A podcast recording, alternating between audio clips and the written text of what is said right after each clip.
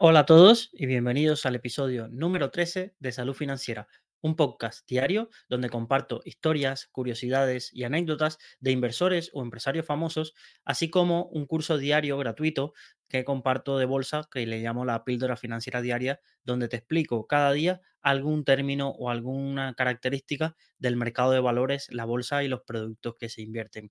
Muchísimas gracias por estar escuchando y compartiendo estos minutos conmigo. Vamos a dar paso al episodio de hoy. Como sabéis, sigo enfrascado en la lectura del libro La guerra de los chips de Chris Miller y es un libro que aúna varias historias de grandes conglomerados financieros y varias personalidades que, era un sector bastante desconocido para mí. Conocía el nombre de, las empresas y que algún otro empresario y demás, pero desconocía realmente en los segmentos que existían y un poco las características que ha llevado al sector de, semiconductores y de chips que tenemos hoy en día. Eh, sin más eh, dilación, vamos a dar paso a, como siempre, la frase del día y la frase del día nos la trae hoy el personaje un poco del que, del que vamos a hablar y dice así, sin estrategia, la ejecución no tiene objetivo. Sin ejecución, la estrategia es inútil. Si la empresa de la que habláramos hoy dejara de funcionar unos días o una semana, sus efectos se notarían durante años y meses. Realmente esto no quisiera comprobarlo nadie, pero lo pudimos comprobar eh, hace muy poco, hace uno o dos años, cuando determinados factores llevaron a que esta empresa paralizara una parte de su producción o se viera ralentizado el ritmo de crecimiento de la producción de la misma y realmente después el efecto dominó en todas las industrias fue bastante grande de qué empresa estamos hablando. Incluso he titulado el, podcast La empresa que domina el mundo, porque realmente pocas empresas se me vienen a la mente de que si no estuviesen en nuestras vidas, el resto pudiera seguir medianamente normal. Hemos vivido sin Google, hemos vivido sin redes sociales, hay personas que viven sin redes sociales, sin determinada empresa productora quizás de algún alimento que podemos sustituir por otros, pero realmente hoy en día hay muy pocas empresas que puedan sustituir la capacidad de producción de chips y ya sabéis que sin chips el 90% de las cosas que hoy funcionan en nuestras vidas móviles, televisores, en la conexión inalámbrica, la transmisión de televisión, los automóviles, casi nada de lo que conocemos hoy en día, Internet, podría funcionar sin estas pequeñas y diminutas herramientas que, no, que influyen cada día. Entonces, realmente esta empresa es tan fundamental porque controla la, la fabricación de estos, de estos productos, pero lo controla desde una isla, incluso es el nombre de la empresa, que más que nunca está abriendo telediarios y en la boca de los políticos por la amenaza de seguridad que implica para el mundo un ataque a la misma. No estamos nada más y nada menos que hablando de la isla de Taiwán, que no tiene nada que ver con la isla de Hong Kong. Esto es algo que aprendí hace mucho tiempo, pero, pero algunos todavía confunden lo que es Hong Kong y lo que es Taiwán. Y de la empresa que vamos a hablar hoy en día es de Taiwán eh, Semiconductores. En la sección, como siempre os digo, que intento describir y separar por secciones, la sección Descubriendo A va enfocada a personas y, no estamos y hablamos de empresa, pero es que sin esta persona que vamos a tener hoy en la sección de Descubriendo A, no se podría explicar la historia de Taiwan Semiconductores. Estamos hablando de Morris Chang. No sé si os suena, no sé si alguna vez habéis escuchado hablar de él, incluso yo realmente lo desconocía, no, no le ponía ni, ni cara, si me presenta alguna foto diciéndome que esta persona era Morris pues me lo podría creer, pero estamos ante uno de los empresarios y sobre todo ingenieros más importantes del siglo XX y buena parte del XXI. Morris Chang nació en 1931, nació en China, aunque muchas publicaciones no lo consideran de origen chino o le llaman empresario taiwanés o empresario norteamericano. Realmente eh, Morris nació en China, lo que su padre, que era un jefe de banco, se fue moviendo de, según las revueltas que había y las guerras, y por ejemplo, buena parte de su infancia la pasó en Hong Kong. Una vez que Japón invade Hong Kong durante la Segunda Guerra Mundial, la familia de Chang vuelve China continental y desde ahí pues sigue, sigue estudiando y sigue, y sigue aprendiendo realmente cuando acaba la Segunda Guerra Mundial, en 1948 sucede la revuelta de lo que luego sería la República Popular China, el, avance de Mao Zedong hacia Shanghái, y la familia se desplaza a Hong Kong, pero ya estaría muy poquito tiempo en Hong Kong, ya que harían las maletas y se iría, Morris Chan se iría a Boston. En Boston lograría ser admitido en Harvard, es decir, estamos hablando de alguien que llega a Estados Unidos y logra ser admitido en Harvard, y allí estudia eh, filología inglesa, es decir, durante un año, hasta que le entró un poco el, miedo porque veía que toda la comunidad china, que siempre ha sido muy emprendedora, toda la comunidad china de Estados Unidos, pues ya tenía negocios de restaurantes o negocios de lavanderías y realmente no veía cómo podía encajar en la comunidad siendo alguien especialista en, lengua inglesa. Entonces pidió el traslado y se cambió, nada más al primer año, se cambió desde, desde Harvard al MIT, donde estudiaría ingeniería mecánica. Una vez graduado del MIT, encontró trabajo en una empresa que se llama Silvania. Sí, hoy mismo estaba justo cambiando unas cosas en casa y me recordaba que estaba leyendo esto y digo, mira, de dónde viene esta compañía. Esa compañía pues se ha dedicado, eh, ha pasado por, es una compañía centenaria, tiene más de 100 años, pero se dedica sobre todo a la iluminación ahora LED y bombillos y justo estaba cambiando un poco la iluminación de aquí de casa y encontré de esta empresa y digo, mira qué casualidad. Entonces allí estuvo durante tres años, le encargaron el proceso de fabricación de transistores y un poco el rendimiento de los mismos, que, era muy bajo, y estuvo allí aprendiendo y mientras hacía sus labores aprendía un poco de electrónica en el momento de quizás de mayor auge con, ya sabéis, el transistor de Shockley, el circuito integrado de Noise y Kilby de Texas Instrument y un poco fue ese auge que hacía por las noches que le apasionara un poco a, a Champ. Tres años de estar trabajando allí, recibe una oferta para irse a Dallas, donde estaba la, sede central de Texas Instruments, una de las históricas compañías históricas y forma parte de, por ejemplo, aún en día hoy existe y es grandísima, quizás muy conocida quien no tenía una calculadora de Texas Instruments, pero súper importante, ya os digo, el, padre del circuito integrado, eh, Kilby, que fue después pues, premio Nobel, es uno de los trabajadores más importantes de la historia de, Texas Instruments. Pues Morrison sería otro de los trabajadores muy, muy destacados de, esta empresa y se uniría y le encargarían el proceso de fabricación de chips que luego irían a, que se entregaban a, IBM. Realmente decían que el rendimiento de, este, de estos chips era casi tendiente a cero de la producción porque tenían muchísimos, muchísimos fallos. Y Cham, que era, estaba obsesionado con el proceso de fabricación de estos, de estos chips, se dedicó a mejorar y a estudiar todo el proceso de fabricación para aumentar el rendimiento de las mismas. Se decía que era igual que quizás Chocolate, un gruñón y que todos le tenían un respeto, le llamaban que era como casi un Buda dentro de una fábrica. Y había una frase en Texas Instrument que me dio curiosidad y me la apunté, que decía, si Morris nunca te hubiera reprendido, nunca te hubiera regañado, es que no has estado nunca en Texas Instruments. Pero su trabajo, a pesar de tener esta fama de gruñón, funcionaba y se ganó rápidamente el respeto de, de muchas empresas, no solo de Texas Instruments, que viajaban a visitar ver cómo había organizado el proceso de fabricación para haber aumentado un 25% el rendimiento en muy pocos meses en el, proceso que le habían asignado. Se convirtió en una referencia en cuanto al proceso de fabricación y su popularidad se propagó en las empresas colindantes como puede ser Fairchild, Intel posteriormente y todo el ecosistema que se estaba surgiendo quizás un poco más al oeste de Texas, en Silicon Valley. En 1968, eh, Chang viajaría por primera vez a Taiwán. Recordar que él donde vivió fue en Hong Kong, no en Taiwán. Taiwán no la había pisado eh, jamás hasta 1968 y allí eh, visitó Taiwán como parte de una gira que iba realizando por toda Asia para buscar localizaciones para una planta de ensamblaje. Realmente una de las eh, cosas que se dio cuenta Estados Unidos rápidamente, recordar de episodios anteriores, es que la mano de obra barata en su momento, en aquel momento japonesa, les hacía muy difícil competir en nivel de precios y de costos en, sus productos. Entonces, rápidamente se dieron cuenta de y trasladando su producción a Asia, podían encontrar eh, un equilibrio en ese tipo de, competencia. Además, en Asia se estaba agrupando un conglomerado de productores y ensambladores que hacía que era eh, muy sencillo eh, y eficiente ese tipo de producciones en esa región geográfica. ¿Vale? Entonces viaja Morris Chant con un compañero Shepard de apellido Taiwán y se reúnen por primera vez con el ministro de Economía Lee, Kate, eh, es Kate Lee, el, realmente el nombre de, este, de este funcionario, que vamos a llamarle Lee para, para no complicarnos la vida. Pues la primera reacción de este funcionario era que no, no quería, no estaba interesado en nada de lo que le proponían desde Estados Unidos, porque es cierto que, por ejemplo, recordar en episodios anteriores, Estados Unidos estuvo encantado de transferirle tecnología con la que se fundó Sony o con las que trabajaron empresas como Toshiba o Hitachi, porque estas empresas tenían que a cambio pagar eh, buenos, eh, eh, fees en, concepto de, de, propiedad de intelectual, es decir, pagaban o tenían que devolver una parte de su producción a Estados Unidos por ese poder utilizar esta transferencia de tecnología.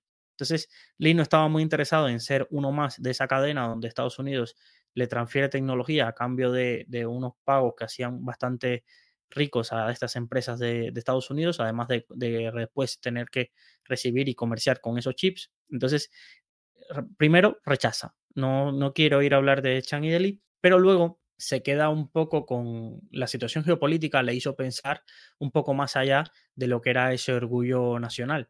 Pensar que ya para 1968 China ya había probado su primera arma nuclear y luego su primera arma termonuclear. Vietnam del Norte empezaba a ganar la guerra con Vietnam del Sur, las protestas o el movimiento comunista se extendía eh, por fábricas y, demás de Malasia y de algunos países del sureste asiático. Entonces, la, Taiwán, un poco el ministro de Economía lo que pensó es que Taiwán, que era una pequeña isla, que incluso hasta hace unos pocos años su dictador estaba obsesionado con volver a, conquistar la, China continental, estaba más frágil que nunca. Es decir, nada le impedía a una China con armas nucleares anexionarse sin muchos problemas el territorio de, Taiwán y realmente un poco lo que tenían que buscar algo que les protegiese o que la comunidad internacional pusiese, pusiese de su favor en caso de que eso ocurriera. Pensar que esto estamos hablando de 1968, algo que parece que es exactamente lo que ocurre hoy en día.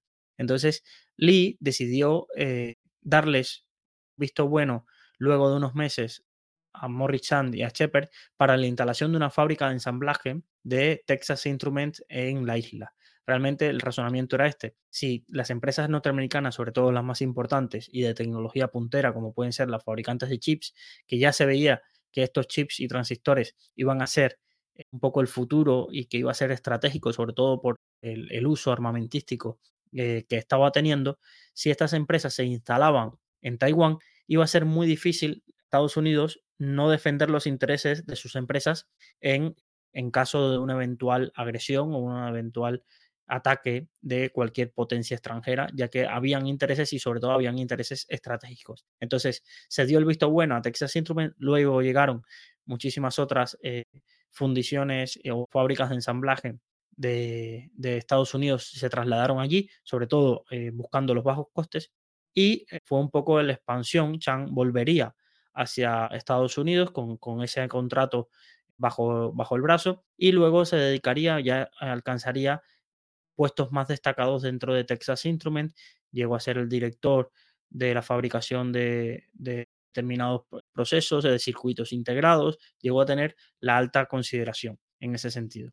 ¿Vale? Para 1980, por ejemplo, me había apuntado este dato, las instalaciones de Texas Instruments en Taiwán ensamblaban más de mil millones, ensamblaron la unidad mil millones en territorio taiwanés, ¿vale? Entonces, ¿qué pasó? En 1985, recordad que casi del segundo tercer podcast este año lo recordamos bastante curioso como el año que Coca-Cola cambió su fórmula, pues este ministro decide volver a llamar a Morris Chan. Vamos a pensar un poco en qué situación estaba Morris Chan Morrison llevaba 30 años ya casi trabajando en Texas Instruments y un poco los cambios, eh, luego de que, de que hubiera cambios en el ejecutivo de la, empresa, Morris pensaba que lo iban a nombrar, que era él el mejor indicado y porque era una celebridad en, en, todo Estados Unidos, era una celebridad con las fábricas que había llevado a Taiwán en la negociación con, con altas esferas asiáticas, pero no es nombrado CEO es decir, lo siguen apartando y él lo vio como una afrenta y decidió su salida de la compañía a mediados de, 1980, decidió salir de, la compañía, ¿vale? Entonces se fue a otra empresa, realmente no, no recaló en, Asia, eh, sino que trabajó para otra empresa, pero recibe la llamada del ministro y el ministro un poco le, le, intenta decir un cheque en blanco, le dice a Maurice que cuánto dinero necesita para crear una industria de fabricación de, chips propia una empresa en Taiwán y que él le daría lo que quisiese. Que entonces, eh, realmente fue algo complejo de decidir porque pareciese que, parece fácil, pero, pero es lo que os digo, mm, eh, había vivido más de 40 años en Estados Unidos, estaba cómodo, allí cualquier empresa se hubiera disputado por tenerlo a él, ya tenía 50, más de 50 años. Entonces, trasladarse a Taiwán, donde nunca había vivido, para empezar un proyecto desde cero con un apoyo gubernamental podía ser interesante, pero, pero realmente lo que le motivó es que el ministro le dio toda libertad. Es decir, solo él tenía que responder ante el ministro y además el ministro le garantizó que el Estado taiwanés, es decir, el gobierno taiwanés, invertiría en esa nueva empresa el 48%. Entonces, así surgiría Taiwan Semiconductores, lo que hoy conocemos como TSMC, ¿vale? La empresa que fundaría Morris Chand a finales de 1985 y con esta, tipo, esta participación. Es decir, ya tenemos el 48% del Estado. Philips, es decir, Intel, se le ofreció a Intel participar en esta nueva empresa taiwanesa a cambio de que le compartiera un poco la tecnología y algunos contratos para echar a andar esta empresa. Intel lo rechazó. Gordon Moore, del que hablamos en el episodio anterior, decía que Chan había tenido muy buenas ideas, pero esta no era una de ellas y despreció el que Intel colaborara en esta creación de esta, de esta nueva empresa. Y sería Philips, esta empresa que, que luego va a ser conocida en próximos episodios, porque ya os adelanto que es la creadora de ASML, que es ahora hoy un gigante dentro de la industria de los chips, la que financiaría, Morris convencería a Philips de poner más de 60 millones o alrededor de 58 millones de, dólares a cambio del 27.5% de la nueva compañía que se fundaría. Es decir, curiosamente los holandeses son dueños de una parte de Taiwan Semiconductores. Y además le pedían la transferencia de tecnología. Entonces, eh, Philips proporcionaba la transferencia de tecnología, es decir, toda la fabricación avanzada, y además inyectaba unos 60 millones. El resto las principales familias taiwanesas ricas de cualquier sector, sector de agricultura o determinados sectores, se vieron casi obligadas por el gobierno de Taiwán para poner dinero esta nueva compañía. Incluso hay anécdotas de que algunos no veían interés en, invertir en este, en este proyecto y el propio ministro Lee les llamaba y les advertía que los favores fiscales o favores que habían tenido en el pasado podían no repetirse en caso de no apoyar este proyecto de lanzamiento de la compañía, así que el resto del capital lo pusieron las principales familias de, Taiwán. También el gobierno le dio ventajas fiscales, ah, le entregó ventajas fiscales a esta empresa, por lo que solo se tenían que dedicar a crecer y encontrar un modelo de negocio rentable para crecer porque no tendrían que pagar impuestos, la mano de obra, como ya sabéis, era barata tenían financiación del Estado y de los principales bancos y demás, y además las principales familias ricas y la tecnología venía de Philips. Este es un poco el escenario en el que nace Taiwan Semiconductores, pero falta la idea de negocio, es decir, ¿qué iba a ser tan disruptivo para emplear todo este dinero? Recordar que montar una instalación de, de chips es costosísimo, entonces no puedes invertir todo este dinero sin una idea de negocio. Pero aquí Chan ya tenía una idea que Texas Instrument también había rechazado y que le obsesionaba con los avances de lo que se llama de lo que se llamó el momento Gutenberg hecho por Carver Mead y una compañera Conway sus estudios habían separado lo que era el proceso de diseño de los chips de lo que era el proceso de fabricación de los chips. Antes, todas las empresas generalmente hacían todo. Es decir, una empresa diseñaba y después fabricaba todo eso, se hacía en un mismo momento. Pero con esta idea y con estas aportaciones que se surgieron e-, en, la década de, los 80, recordar que Carver Mead es el que acuñó el término de la ley de Moore, era un científico de Caltech, ¿vale? Eh, se podía separar esos dos procesos, el proceso de diseño y el proceso de fabricación. Incluso esto daría lugar a que pudiesen especializarse las empresas.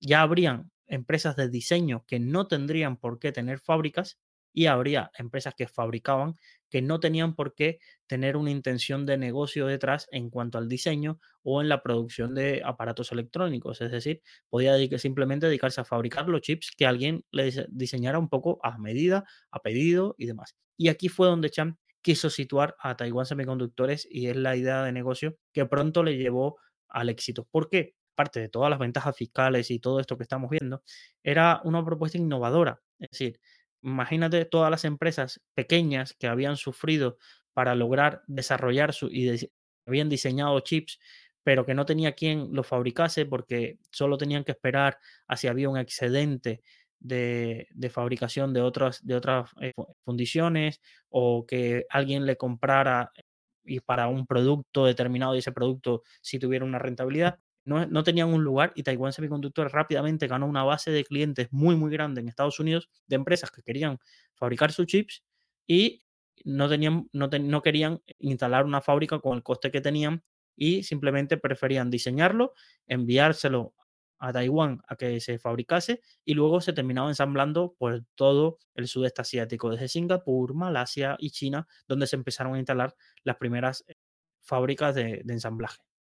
Entonces, rápidamente en los años 90, Taiwán Semiconductores creció enormemente de la mano de Morris Chang, simplemente dedicándose a eso, tenía contratos con todos. Además, Chang prometió no hacerles la competencia. Dijo, Taiwán Semiconductores nunca diseñará chips y nunca copiaremos eh, la propiedad intelectual de las cosas que fabrican. Imaginaros, ese era uno de los problemas que tenían.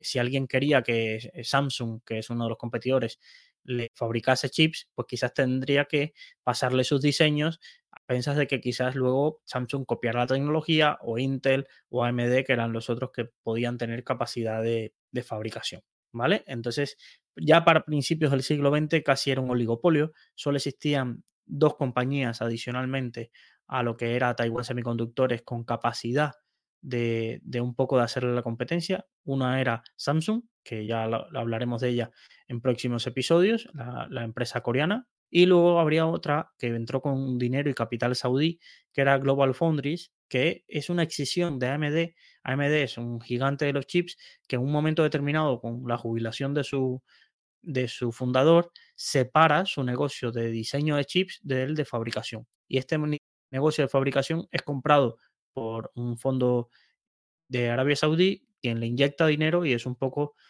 otro de los competidores. Pero realmente era un oligopolio donde Taiwán Semiconductores dominaba. ¿Qué pasó? Todos sabemos, en 2007 se desató la crisis, la gran crisis financiera global. No se recordaba una crisis de tal magnitud y desde tal eh, duración, desde casi desde la crisis del 29, porque el flash del, del 87 fue muy rápido, se recuperó muy rápido, no tuvo grandes efectos, no quebraron grandes compañías, fue un shock más en bursátil que financiero. Pero esta no, esta crisis sí paralizó muchísimas industrias, se cayó muchísimo eh, la venta de productos electrónicos, cayó mucho la demanda de chips y Taiwan Semiconductores se enfrentó justo al momento en el que Morris había intentado diseñar su sucesión, había nombrado un sucesor, se había jubilado. Este sucesor pues se ve, se enfrenta a tener que tomar la decisión de qué hacer en un escenario como ese. Y decide recortar gastos, es decir, imaginaros todo pasado pensar que la crisis duró tres años, pero eso en esos momentos jugar a posteriori es complicado porque no, no ves cuándo va a terminar y, el impacto que va a tener. Y ya os digo, los costes de fabricación son altísimos. Es decir, hay pocas empresas porque pocas empresas tienen el capital necesario para em, tener el I D, tener las fábricas, tener la capacidad de producción que pueden tener estas tres, porque hay muy pocas, eh, porque, pero es un negocio rentable. Entonces, Morris no estaba de acuerdo nada con la decisión de su, de su sucesor, de despedir personas, de recortar gastos en I+D y demás, ya que él llevaba muchos años en la industria y había visto pasar crisis, eh, no tan grandes como esa, pero crisis similares, y había visto y aprendido que quizás esos momentos eran los momentos en los que más había que invertir para ganarse la cuota de mercado. Además, el que Taiwan Semiconductores no hubiese apostado por la fabricación de chips para adaptados a dispositivos móviles, le había privado de, un contrato o de un producto genial que, Morris se lamentaba, que era que el primer iPhone salió con chips de Samsung y que se fabricaron por Samsung. Entonces, esto era un, golpe mortal y decide dar un golpe sobre la mesa y quita a su, a su sucesor, vuelve a la compañía con más ya, ya tenía 74 años cuando decide, 74, sí, no, 77 años ya tenía porque fue 2008, decide volver a la compañía, decide duplicar los gastos de capital, doblar la inversión en I+D y contratar a todos los que habían sido despedidos por su sucesor. Imaginaros el impacto en bolsa que tuvo esto en la compañía porque la gente vio semejante gasto y pensaban que, se había un poco vuelto loco. Pero realmente fue otro golpe maestro de liderazgo porque ganó cuota de mercado para 2015 Taiwan Semiconductores ya dominaba más del 50% de toda la fundición global, mientras el resto tenían porcentajes que ni se acercaban a, ese 50%, era, era el principal player mundial. Sobre todo también se dirigió a la fabricación para dispositivos móviles, que evidentemente era el futuro.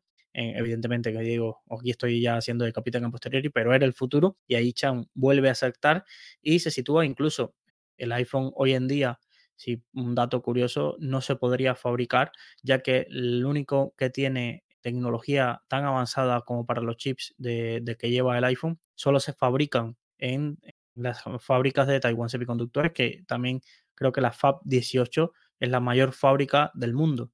Es decir, eh, lo, ponían, cuando empezamos con este libro había apuntado el dato de que era la fábrica más costosa y, más grande del mundo, era esta fábrica de Taiwan Semiconductores en, la isla. Entonces, el iPhone ya reculó y, añadió la fabricación con, esta empresa y realmente ya Chang se retiraría a la edad de 85 años, se retiraría en 2016-17, ya preparó su sucesión y en 2018 ya decidió dar un paso, dar un paso al lado y retirarse de la compañía. La compañía eh, en finales, sobre todo yo recuerdo, estando en 2019-2020, fue un boom, es decir, que tuvo un crecimiento espectacular y en el COVID también, pero este, esta dependencia y esta situación geopolítica alrededor de la isla de Taiwán y la dependencia de esta empresa para el mundo de los chips originaría casi la mayor crisis que recuerda este sector en la crisis de abastecimiento que vivimos desde 2021 hasta principios casi del año pasado, pero esto ya lo veremos en, próximos, en próximos episodios. Aquí un poco la historia de, de Morris y Taiwan Semiconductores, sé que hay muchísima gente que las tiene en cartera, esta compañía, que fueron inversores, porque ya os digo, hace unos años era la compañía casi que, que más hablaba, lo que hoy casi es Nvidia, pues hace unos años era era Taiwan Semiconductores por el rápido crecimiento de, sus acciones. Ahora ha vuelto a, resurgir luego de un periodo complejo y, bastante cerca de máximos históricos, pero tiene una historia bastante curiosa de, cómo una idea en 1985 y el apoyo estatal, sobre todo utilizando una empresa como arma geopolítica, ha hecho que, que Taiwan Semiconductores llegue hasta aquí. Y es el gran dilema que hay hoy y por eso cuando veis en las noticias de uy, ¿y qué pasa si China hace un bloqueo político sobre Taiwán o China invade Taiwán para anexionarla? Pues aquí estaría pues la complejidad de la cuestión más allá del, del término humano, de lo que pueda pasar, de el impacto geopolítico que tendría que Estados Unidos no defendiese a Taiwán, realmente hay un impacto económico en que pase China a controlar la mayor fábrica del mundo, donde hasta ahora China no tenía esa supremacía, porque China depende de los chips extranjeros para eh, la mayoría de plantas de ensamblaje que tiene y de la tecnología propia que tiene en sus fronteras o empresas como Huawei o Hisense y todas estas. Entonces, por eso es que se habla tanto de Taiwán y por eso es la importancia que se le da. Aquí un poco la sección de Descubriendo A y la mezclamos un poco con lo que aprendí hoy. En la newsletter dejo algún enlace donde profundizan un poquito más en la vida de, de Morrichan. No escribió un libro como los otros, es decir, todo lo que sabemos es un poco acerca de, escritores o periodistas que han hecho eh, reportajes sobre, su vida y no tiene una autobiografía como quizás Akio Morita, que sí hizo su, su autobiografía y que puedes eh, leerla, o Steve Jobs, o alguno de. Ayer hablábamos también de, de Moore, que también tenía un, libro, y, No, Andy Grove tenía un libro que era el de los, solo los pesimistas sobreviven.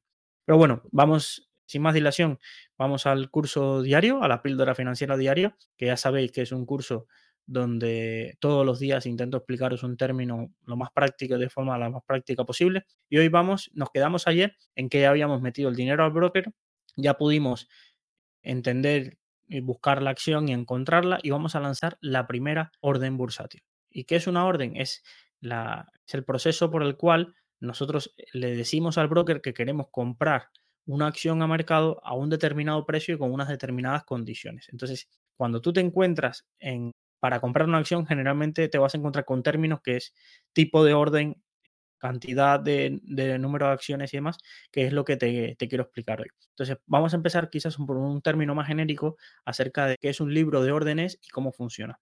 El libro de órdenes no es nada más que imaginaros en un supermercado que hubiera gente interesada en comprar y en vender. Y los organizamos en dos filas. Los organizamos una fila para los que quieren comprar y una fila para los que quieren vender. Y además, lo que hacemos es ordenarlos según al precio más alto que alguien quiera comprar y al precio más bajo que alguien quiera vender. Y a partir de ahí los vamos organizando. Entonces, el precio más alto que alguien quiere comprar y el precio más bajo a que alguien quiere vender, pues por lógica deberían estar cerca y según los últimos que se hayan puesto de acuerdo, pues ese sería el precio oficial del día. Cuando nosotros vemos que una acción está cotizando, imaginaros, está cotizando a 30 dólares, ese 30 dólares lo que nos está diciendo es el precio al que un comprador se puso de acuerdo con un vendedor, ¿vale? A la última transacción que hubo, ese es el precio que tenemos de referencia. También puede ser, si está abriendo el día, pues puede ser el precio de la subasta, que son términos que, aprenderemos, o el precio al que cerró el día anterior, ¿vale? Pero lo normal es que cuando tú abras tu broker y veas un precio mientras el mercado está abierto, lo que estás viendo es el precio al que último se pusieron de acuerdo. Y a partir de ahí hay dos colas, que es lo que llamamos el libro de órdenes, ¿vale? Ahí, recordar, están ordenadas por precio y a igualdad de precio luego tenemos que ordenar y generalmente ordenamos por prioridad eh, temporal, es decir, quien primero haya llegado. Si hay dos personas que quieren comprar 30,50, ¿vale? ¿Cómo las ordenamos? Pues primero, la ordenación lógica es quien primero puso la orden, primero se ha puesto en la cola del libro de órdenes. Entonces, las preguntas que en toda cola siempre nos podemos imaginar, si estás en Disney, si estás en, en por aventura, oye, ¿cómo me salto esta cola? Pues generalmente utilizando algunas órdenes especiales en las que renuncias a algo, ¿vale? A partir de ahí, es importante entender que mientras alguien esté por delante, mientras él no compre todas las acciones, no se pasa al siguiente precio, ¿vale? Porque él sigue teniendo su orden. Imagínate alguien quiere comprar 200 acciones a 30.50, es el mejor precio de compra, ¿vale? Y, y entonces quiere comprar 1000 acciones y solo ha podido vender 500, hasta que él no compre otras 500, no va a pasar el precio a 30-48, que quizás es el siguiente que, quiere comprar con un precio inferior. Recordar, si en precio de compra siempre el más alto que ofrezca se va a poner arriba. En el precio de venta, quien más bajo quiera vender, más eh, arriba está en la, en la posición de, que esté cerca de que se ejecute la operación. Vale, entonces eso es un libro de órdenes, poco explicado de forma sencilla. La curiosidad es que no todos los brokers muestran el libro de órdenes. Y aquí viene un término que se llama nivel de profundidad. ¿Vale? También esto es importante, que casi se me pasaba. Lo que nosotros vemos como libro de órdenes es lo que hace la bolsa. La bolsa se encarga en organizar todas las órdenes que le llegan de distintos brokers, las organiza y te muestra el libro de órdenes. ¿Vale? Incluso ya hay, son libros ciegos, es decir, libros donde no se ve quién pone la orden. Imagínate que tuvieras que tú sigues una compañía que lleva un fondo de inversión que tú conoces que tiene una importante participación y tú vieses que de pronto apareciera ese fondo, imaginaros Cobas, vendiendo esta acción. Entonces, claro, podrías tomar decisiones, podrías decir, uy, si estos están vendiendo, pues esto hay que venderlo, y entonces podrías intentar colarte en la cola a través de una orden especial. Entonces, por eso son, son mercados ciegos, es decir, tú no estás viendo quién es el otro que, está vendiendo en ese, en ese libro de orden. Luego, los grandes fondos y grandes brokers generalmente sí, al final terminan sabiendo un poco quién está vendiendo o no, pero ya es más porque hay, cuando hay órdenes muy grandes, generalmente no entran en ese libro de órdenes y se negocian en algo que se llama bloque, que luego explicaremos, pero eso ya son negociaciones telefónicas, de que alguien llama a otro, lo que estáis viendo más en las películas, ¿vale? Entonces, pues tenemos el libro de órdenes y entonces los brokers, algunos, la mayoría, vamos a decir, que gratis, lo que te muestran es el precio de, el precio de la última negociación, ¿vale? Y sí, el precio de la última negociación. Es que pensaba, eso son lo que te vas a encontrar gratis en todos los brokers. Ahora, si pagas o algunos otros brokers, dependiendo si son miembros del mercado o no, recordar, si un broker es miembro del mercado, paga por cada transacción que paga pase a la bolsa, paga un canon de bolsa, una comisión que cobra la bolsa. Que a veces tú la ves, pero otras veces no la ves y va implícito en la comisión de compra de venta. Pero a cambio de eso, de ser miembros del mercado, ellos sí tienen acceso al libro de órdenes y entonces pueden mostrárselo a su cliente. ¿Vale? Entonces, unos brokers deciden cobrarlo y, es un pago extra, es una comisión extra que tú pagas 10 dólares al mes por ver las tres primeras posiciones del libro de orden, es decir, las tres mejores precios de compra, los tres mejores precios de venta, ¿vale? Y entonces tú puedes ver y dices, oye, ¿para qué voy a pagar yo esto? A veces es interesante porque a veces hay saltos entre precios y cuando se termine comprando uno o hay un fuerte volumen y hay mucha presión compradora, porque no es lo mismo ver tú el último precio, pero no sabes qué está pasando detrás. Si es que hay muchísimas órdenes puestas a un precio inferior, que es decir, que van a fomentar que el, que el mercado tire para abajo porque no hay presión compradora para seguir subiendo. Entonces, estas son cosas que los traders o o sobre todo gente que le gusta y son aficionados a, un poco a estos a este mundo, pues le gusta ver al menos de 3 a 5 a 5 posiciones, ¿vale? Entonces es importante es importante eso porque porque eh, lo ven y, a veces se cobra, otros no, no lo cobran, realmente no, no lo cobran y, pueden seguir teniendo, eh, por ejemplo, yo recordaba que soy cliente de, de, de Giro, de Giro en los, en los mercados que es miembro, que es Euronext, no cobra y te ofrece casi todo el libro de órdenes abiertos. Pero recordad que esto es lo que le llaman nivel de profundidad, ¿vale? Entonces, que, hay algunos brokers que sí lo cobran y tenerlo en cuenta porque no es gratuito. Es decir, algunas aplicaciones puedes consultarlo, pero generalmente esto se, se ha ido cobrando porque es un servicio adicional y los brokers generalmente como ya muchos operan vía MTFs y demás, para ofrecerte eso tienen que pagar un servicio adicional de data a las bolsas y, no, no les interesa ofrecerlo gratuito a no ser como alguna promoción o cosas así para traders o clientes más activos, ¿vale? Pues una vez que sepamos el libro de órdenes, la siguiente pregunta que, os podríais hacer es, vale, ¿y cómo me cuelo en, en las órdenes? Es decir, ¿cómo logro que si quiero comprar ya voy arriba, pues aquí aparecen los tipos de órdenes. Generalmente es una opción que tú puedes señalar en cuando vas a, operar en el broker. Antes de enviar la orden, tú te preguntan, vale, pero ¿qué tipo de orden quieres enviar? Vamos a empezar por eh, la que te cuela, como se dice en, en cubano, la que te unta para arriba y te saltas toda la cola, que son las órdenes a mercado. Pero, ¿y esto puede ser tan fácil? No. Las órdenes a mercado es verdad, pasas a tener la prioridad porque tú básicamente lo que le estás diciendo al broker es quiero comprar ahora, ya, y me da igual el precio. Es decir, todo el que esté dispuesto a venderme, cómprame, empieza a comprar porque yo quiero comprar esta cantidad de acciones ya, ¿vale? ¿Esto qué hace? Saltas arriba en la cola, lo primero que se ponen son las órdenes a mercado porque son, estás dispuesto a comprar a cualquier precio, pero tienen un problema, que eh, no sabes a qué precio se te va a terminar ejecutando y eso es, una gran desventaja que, que puedes tener terminar, tú imaginas que una acción está eh, mostrando un precio de 30, por seguir el mismo ejemplo, pero tú envíes una orden al mercado y la siguiente, eh, en el libro de órdenes, el primero que te quiere vender está a 31 y el siguiente para completar tu orden está a 31.50, pues terminas comprando muchísimo más caro generalmente que utilizando otro tipo de órdenes, ¿vale? Por, por, por, por eso mismo, porque te has colado a toda, la, a toda la gente que quería comprar o vender en su momento. Las órdenes al mercado se utilizan tanto de compra como de venta. ¿vale?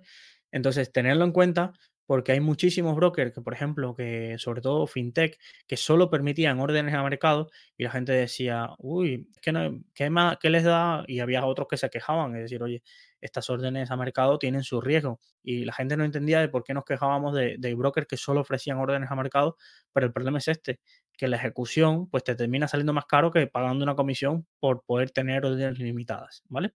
Entonces, tener en cuenta este tipo de, de, órdenes. Ya os digo, resumen, puedes saltarte a la cola del libro de órdenes, pero se terminará ejecutando al eh, primer precio que encuentre o los siguientes hasta que se cumpla tu orden. ¿Cuál es la orden que más se usa y que deberías usar? Orden limitada. La orden limitada básicamente tú le dices, quiero comprar a un precio de compra igual a este, imaginarte, o inferior. Es decir, claro, el que está comprando, ¿qué quiere comprar? Mínimo a 30, imaginaros, mínimo pongo la orden a 30, pero si el primero que quiere vender está desesperado y, quiere vender a 29.80, por ejemplo, pues eso es un precio mejor que el de 30. Evidentemente, pues la orden limitada también te compraría a 29.80.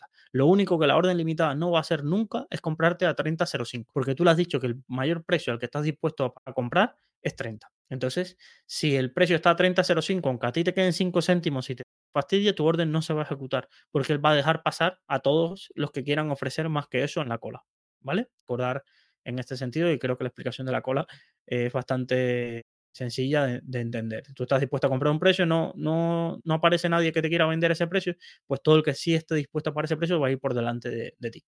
Vale, en las órdenes limitadas, lo único que hay que tener en cuenta es que a veces no, no hay esos precios y, y, que puede que no te ejecutes y pases tiempo y demás. Entonces, hay alguien, una anécdota que cuando siempre estás en mercado, esto es como la ley de Murphy, eh, tú quieres comprar a 30 y llevas esperando una acción que lleva cayendo desde 35 y de pronto llega a 30 con 20 y de ahí no llega a 30 nunca y tira para arriba. Y tú por 20 céntimos te quedaste sin comprar.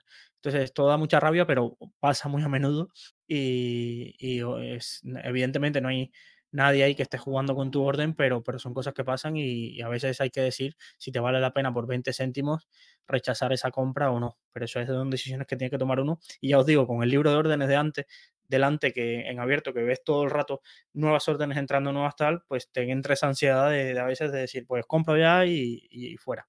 ¿Vale? Luego, existen otras órdenes que son conocidas, pero realmente son variantes de estas dos primeras. Por ejemplo, cuando escuchamos un stop loss, ¿qué es un stop loss? Básicamente es una orden que tú le dices, cuando llegue a este determinado precio, una acción que ya compré, ¿vale?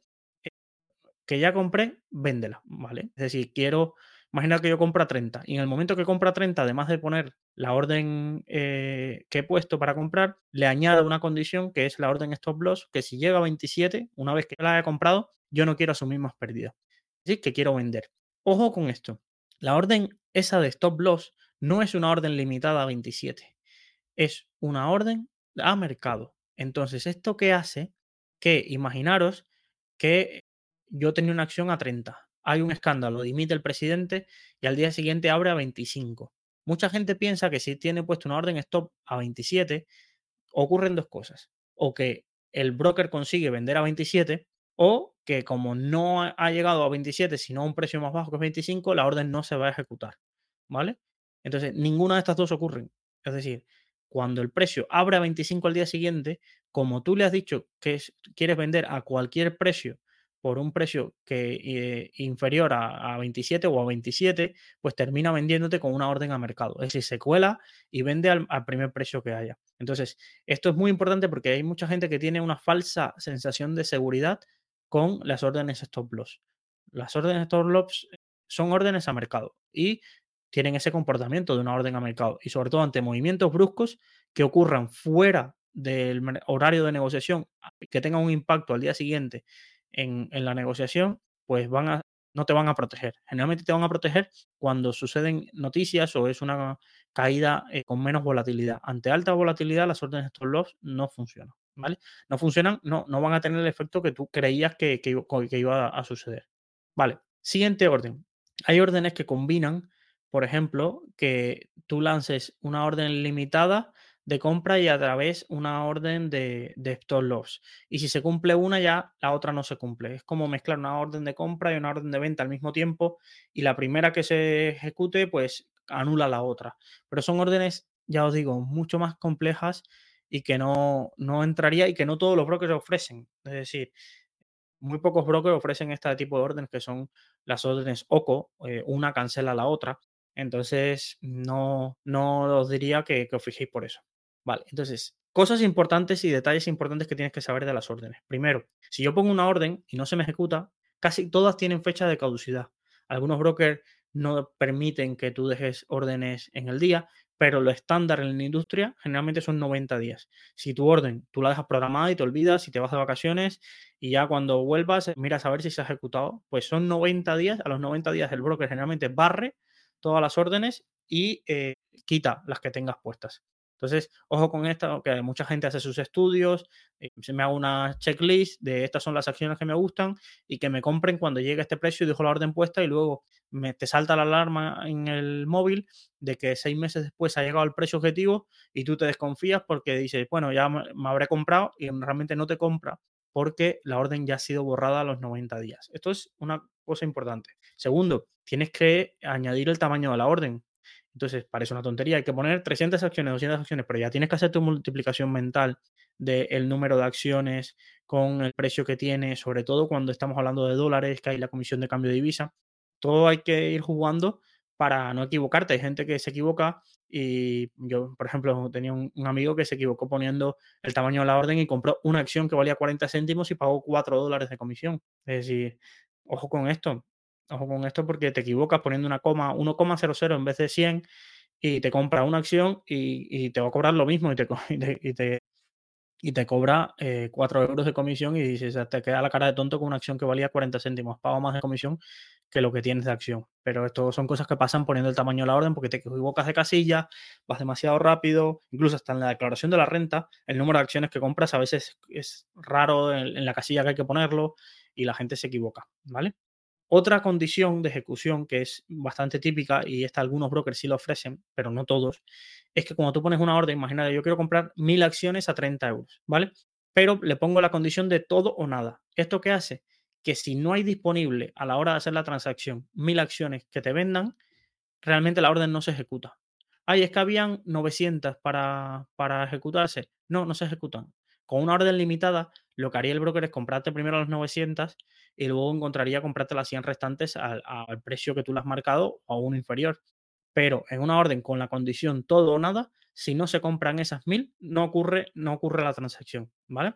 Entonces, esto, estas órdenes se meten sobre todo para que las, eh, los brokers, algunos brokers que cobran eh, por tramos, imaginaros esto, la orden limitada que os comenté antes, el broker tendría que hacer dos operaciones, una de 900 y otra de 100 y algunos brokers, esto es una práctica bastante antigua, te cobraban por el según las operaciones que hacías y te cobraban doble la comisión por los 900 y por los 100. Entonces, para evitar esto, eh, para evitar esto, muchos ponen la condición todo o nada, entonces o se ejecuta la orden o no quiero comprar determinada cantidad. O fondos de inversión que ya tienen sistemas más avanzados ponen esta orden porque quieren crear una posición y no les interesa pues ir comprando de poquito a poquito por costes transaccionales o por eficiencia o por eh, horas y demás. Entonces, tener en cuenta esto que, puede pasar, ¿vale? Entonces es un poco esos términos los que quería enseñaros. También hay un término que se llama spread, que no es nada más que la diferencia que hay en un momento actual entre el precio de compra y el precio de venta.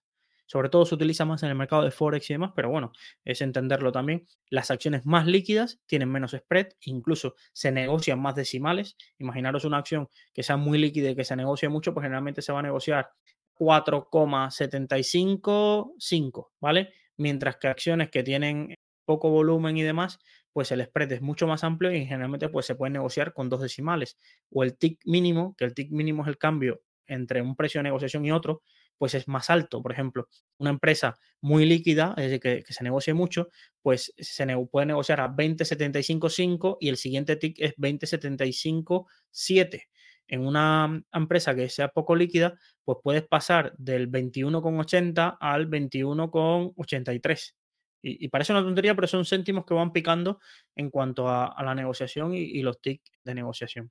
¿Vale? Y tener en cuenta que todo esto, el libro de órdenes y órdenes, cuando todo funciona bien, nadie se acuerda de esto ni porque es importante y vamos en automático. Pero cuando los mercados son volátiles, saber hacer una orden rápido, poner las condiciones bien, sin equivocarte y demás, pues es cuando más valor se le encuentran. O de la, la mayoría de reclamaciones que yo recordaba que el broker tenía razón, eran quejas de usuarios que, que pensaban que tenían una orden stop loss que les protegía de todo y de pronto se termina vendiendo a un precio muy malo y las quejas que habían de los clientes eh, que lo, terminaban perdiendo porque el broker tenía razón, porque la orden stop loss es una orden a mercado. Entonces la gente no entendía eso y pensaba que el broker le había hecho alguna jugarreta y le había vendido súper malo, le había comprado a un precio eh, fatal. Entonces es por no entender cómo funcionan las órdenes y, lo que os expliqué dos episodios anteriores de la importancia de saber dónde se ejecutan las órdenes para saber a qué precio se me va a ejecutar. Por eso os digo,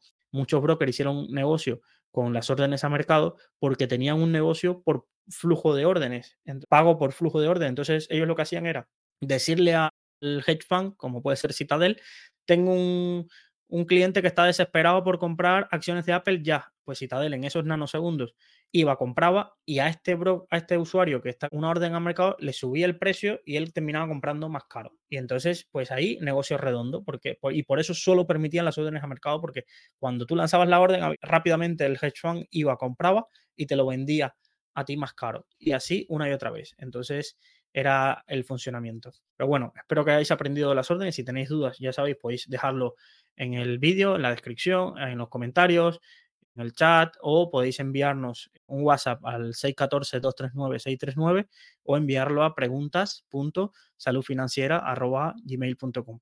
Próximos episodios, ¿qué veremos? Pues ya daremos un pasito más allá de los horarios de negociación, los días que está abierta la bolsa y veremos eh, más en profundidad características luego de que tenemos eh, acciones corporativas, ampliaciones de capital y todo, y todo este tema eh, que podemos aprender y sobre todo entender para eh, usarlo en el día que nos haga falta una ampliación de capital, un dividendo, tipos de dividendo y todo este tipo de, cosas.